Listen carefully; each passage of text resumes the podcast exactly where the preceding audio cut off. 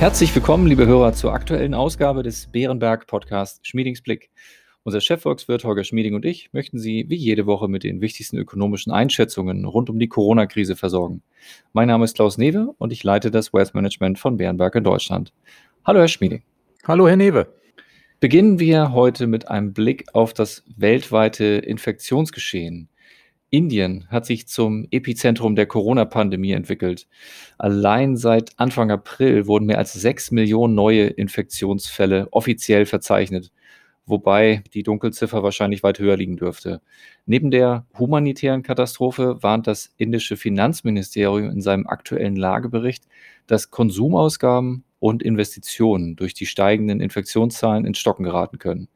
Sehen Sie hierin eine Gefahr für die Weltkonjunktur?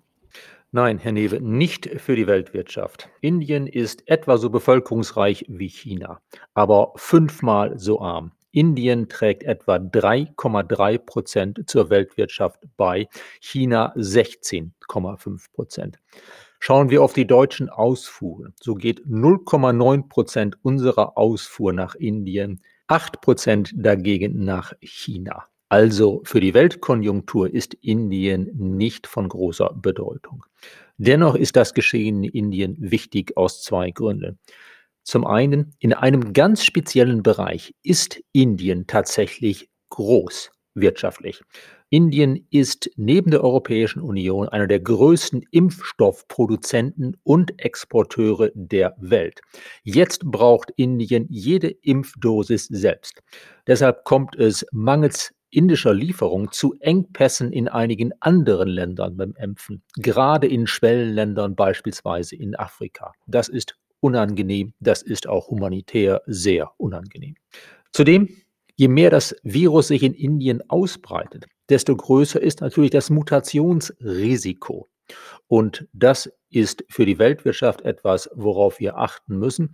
Unsere optimistischen Prognosen beruhen ja auf der Annahme, dass wir es mit dem Impfen schaffen, die Pandemie in den Griff zu bekommen und dass wir im Herbst keine neuen harten Lockdowns brauchen, dass die Mutationen also, die sicherlich unweigerlich kommen, dass diese Mutationen nicht so gefährlich werden, dass wir nicht mit den Impfstoffen, wie wir sie jetzt haben, oder leicht angepassten Impfstoffen damit fertig werden können. Das müssen wir wirklich beobachten. Dann drücken wir aus humanitärer Sicht und aus Weltimpfbetrachtung fest die Daumen.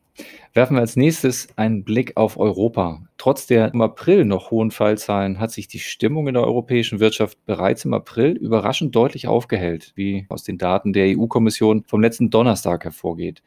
Die Zuversicht beruht teilweise auf der Hoffnung, dass die Impfkampagnen in Europa weiter an Fahrt aufnehmen und die Corona-Einschränkungen schrittweise reduziert werden können. Letzte Woche stellte Angela Merkel bereits Corona-Impftermine für alle Bundesbürger ab Juni in Aussicht. Auch findet der Vorschlag einen immer breiteren politischen Konsens, Geimpfte und Genesene von wichtigen Beschränkungen auszunehmen. Gibt dies Anlass für noch größeren Optimismus oder ist nach dem zögerlichen Impfstart in den ersten Monaten des Jahres eine gewisse Skepsis angebracht? Herr Newe, aus konjunktureller Sicht ist meines Erachtens keine Skepsis angesagt. Wir haben erhebliche Impffortschritte. Auch das Wetter sollte uns helfen, weil ja bei Sonnenschein und wärmeren Temperaturen das Virus sich nicht so schnell ausbreiten kann.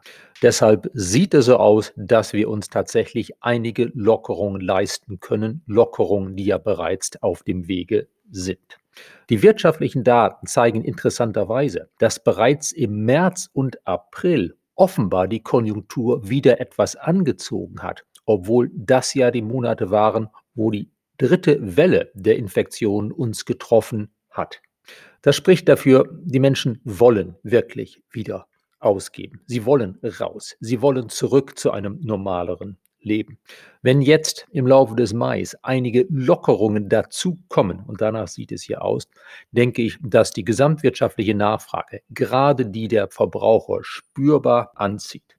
Wir sehen ja in Großbritannien bereits, dass dort die Konjunktur offenbar sehr gut auf Lockerung reagiert hat. Es gibt vereinzelte Berichte, dass nach dem Öffnen der Außengastronomie und der Außenbereiche von Kneipen das Bier hier und da etwas knapp geworden ist. Das passt zum Bild. Die Verbraucher wollen, wenn sie wieder können und dürfen, Geld ausgeben. Die Konjunktur wird mit den Lockerungen anspringen.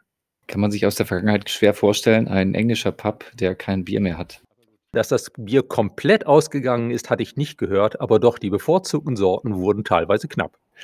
Dann blicken wir weiter. In der letzten Woche haben viele Länder der EU mitgeteilt, wie sie die Mittel aus dem milliardenschweren Corona-Wiederaufbaufonds verwenden möchten. Deutschland rechnet mit Zuflüssen in Höhe von 25,6 Milliarden Euro, die laut Finanzminister Olaf Scholz fast vollständig in den Klimaschutz und Digitalisierung investiert werden sollen. Der wesentliche Anteil des rund 750 Milliarden Euro schweren Plans soll jedoch an die südeuropäischen Staaten fließen, die besonders hart von der Pandemie getroffen wurden. Hiervon allein 190 Milliarden Euro an Italien. Welche Effekte für Wachstum und Beschäftigung erwarten Sie durch den Plan und wie bewerten Sie das Vorhaben als Ganzes? Insgesamt ist das ein guter Plan. Er wird Wirtschaftswachstum und Beschäftigung in Europa fördern und auch bei uns. Wobei man bei uns sagen muss, für uns macht es eigentlich direkt keinen großen Unterschied aus. Wir hätten das alles auch selber machen und selber finanzieren können, ohne einen Plan aus Brüssel. Aber es war schon ganz nützlich, dass wir Deutschland, die deutsche Regierung bei der Diskussion über den deutschen Plan mit Brüssel mal erläutern mussten, wieso es bei uns eigentlich derzeit keine Wirtschaftsreformen gibt, wo wir doch immer andere Länder ermahnen, bitte ihre Wirtschaft zu reformieren. Insofern war das durchaus eine interessante Übung auch für uns. Für Italien und andere Länder, die anfangs von der Pandemie besonders hart getroffen wurden, macht das Programm natürlich einen wesentlich größeren Unterschied aus. Italien bekommt Transfers, also nicht rückzahlbare Gelder von etwa 80 Milliarden über vier bis fünf Jahre. Das entspricht dann pro Jahr etwa einem Prozent der italienischen Wirtschaftsleistung. Das ist etwas. Das wird helfen bei Investitionen, die Italien modernisieren. Vor allen Dingen aber sind diese Zahlungen zumindest etwas gekoppelt an einige Reformen, die Italien braucht in der Verwaltung, im Gerichtswesen. Und wenn Italien tatsächlich auch mit dem Schmiermittel dieser Gelder aus Europa tatsächlich diese Reformen umsetzt, unter dem Premierminister Mario Draghi, wäre damit Italien auf Dauer viel geholfen. Und wenn dieses Programm dann insgesamt dazu beiträgt, dass in der EU, in der Eurozone die Wirtschaft dauerhaft etwas besser aufgestellt ist, dann ist natürlich Deutschland wegen seiner großen außenwirtschaftlichen Verflechtung ein Land, das davon einen besonderen Gewinn hat. Erlauben Sie mir hierzu eine kurze Anschlussfrage, die auch immer wieder aus der Kundschaft kommt. Deutschland hat sich ja lange Zeit gegen gemeinsame Schulden der EU gewehrt. Der Aufbaufonds wird jetzt aber durch eben gemeinsame Schulden finanziert. Ist das nun also der Einstieg in eine Schuldenunion oder nur eine begründete Ausnahme für einen ganz besonderen Einzelfall? Ein Einstieg in eine Schuldenunion ist das nicht. Wir übernehmen mit diesem Programm ja keinerlei italienische oder französische oder österreichische Staatsschulden.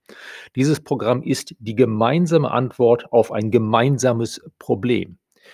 Die gesundheitliche, die humanitäre, die Wirtschaftskrise im Zuge der Covid-19-Pandemie aus Solidarität mit den von der Pandemie im letzten Jahr besonders hart getroffenen Ländern, und da waren nun Italien und Spanien vorneweg, ist dieses Programm etwas, was zu Recht besonders großzügig ausgestaltet ist gegenüber diesen Ländern.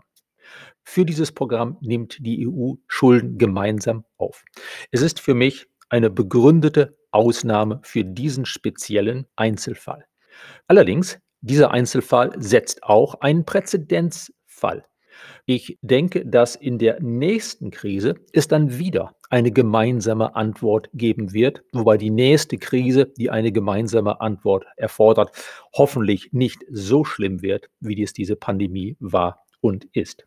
Was wir also wahrscheinlich bekommen, ist nicht eine Schuldenunion, sondern eine Art gemeinsame Rückversicherung für den Krisenfall. Wenn es eine Krise gibt, helfen wir uns gegenseitig. In normalen Zeiten hat jedes Land aber seine eigene Fiskalpolitik mit seiner eigenen Schuldenaufnahme zu verantworten. Und ich finde dies mit einer Art gemeinsamer Rückversicherung durchaus richtig, auch wirtschaftlich. Denn eine tiefe Krise in wichtigen Nachbarländern würde ja gerade auch auf uns in Deutschland abstrahlen, die wir so eng verflochten sind mit unseren Nachbarländern. Also Schuldenunion ist für mich das falsche Wort. Was wir bekommen, ist eine Art gemeinsame, auch gemeinsam finanzierte Rückversicherung für Krisenfälle. Kommen wir noch einmal zurück zur inländischen Politik und gucken eher auf das Thema Finanzierung dieser Schulden. Mit Ausnahme von CDU und AfD haben inzwischen alle Parteien des Bundestages Entwürfe für ihre Wahlprogramme vorgelegt. Insbesondere bei dem Thema Steuern und Finanzierung der Pandemiekosten gehen die Auffassungen weit auseinander. Dazu gehört auch die Besteuerung von Kapitalerträgen, die wir vergangene Woche bereits mit Blick auf die USA angesprochen hatten. So fordern die Grünen eine Abschaffung der Abgeltungssteuer, während CDU und SPD die eigentlich für diese Legislaturperiode vereinbarte Abschaffung nicht umgesetzt haben. Was wäre aus Ihrer Sicht die Folgen einer Abschaffung und für wie wahrscheinlich halten Sie ein solches Szenario? Ja, die Rückkehr von der Abgeltungssteuer zur früheren Besteuerung von Kapitalerträgen bei uns würde wahrscheinlich fiskalisch fast gar nichts bringen. Also ich würde es, glaube ich, gar nicht unter dem Thema Finanzierung groß diskutieren. Wir hätten dann vielleicht hier und da etwas höhere Steuereinnahmen. Wir hätten dann aber auch wieder verstärkte Versuche, vermutlich, diesem Steuerzugriff zu entgehen, ihn zu umgehen, sodass es sich finanziell wohl nicht groß lohnen würde. Eine Abgeltungssteuer, wie wir sie jetzt haben, ist meines Erachtens insgesamt sinnvoll, auch wenn das steuersystematisch nicht ganz einfach zu beantworten ist. Sie hat zwei Vorteile. Zum einen ist sie schlicht und einfach einfach. Zum Zweiten fließen Kapitalerträge ja vielfach aus Vermögen, das aus versteuertem Einkommen gebildet wurde. Eine scharfe Besteuerung von Kapitalerträgen würde also teilweise eine Art Doppelbesteuerung sein. Und da ist eigentlich die Abgeltungssteuer ein guter Kompromiss.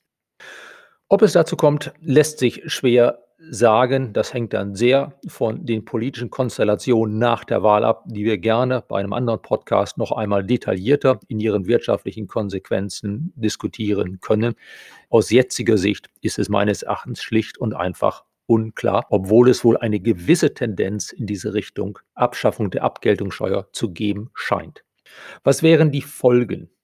Ich glaube, aus gesamtwirtschaftlicher Sicht würden wir sagen, unangenehm, aber vermutlich kein großer Dämpfer für Investition und Wachstum. Aus gesamtwirtschaftlicher Sicht würde ich vor allen Dingen auf eines schauen. Wie wirkt das Ende der Abgeltungssteuer wie wirken andere Steueränderungen insgesamt auf den Jobmotor Mittelstand? Alles, was diesen Mittelstand belastet, der nun wirklich die Quelle des größten Arbeitsplatzwachstums bei uns ist, alles, was den Mittelstand belastet, wäre falsch. Das müssen wir uns dann im Einzelnen anschauen, wie bestimmte Steuervorschläge umgesetzt werden. Aber das ist der Punkt, auf den wir vor allem achten müssen aus gesamtwirtschaftlicher Sicht. Wir brauchen gute Arbeitsplätze und dafür, um das zu bekommen und zu behalten, dürfen wir den Mittelstand nicht zusätzlich belasten. Lieber Herr Schmieding, ich danke Ihnen sehr für Ihre Einschätzung heute. Gerne, Herr Newe. Liebe Hörer, vielen Dank für Ihr Interesse. Wir hoffen, es hat Ihnen gefallen und falls ja, empfehlen Sie uns gern weiter. Wenn Sie Fragen oder Anregungen haben, schreiben Sie uns gerne eine E-Mail an schmiedingsblick.beerenberg.de. Nächstes Mal hören Sie wieder ein Anleger-Spezial. Dieses Mal ergänzt Oliver Brunner, Portfolio Manager unseres Hauses, unser Duo und wir freuen uns auf diese Folge in der nächsten Woche. Bis dahin alles Gute und bleiben Sie gesund.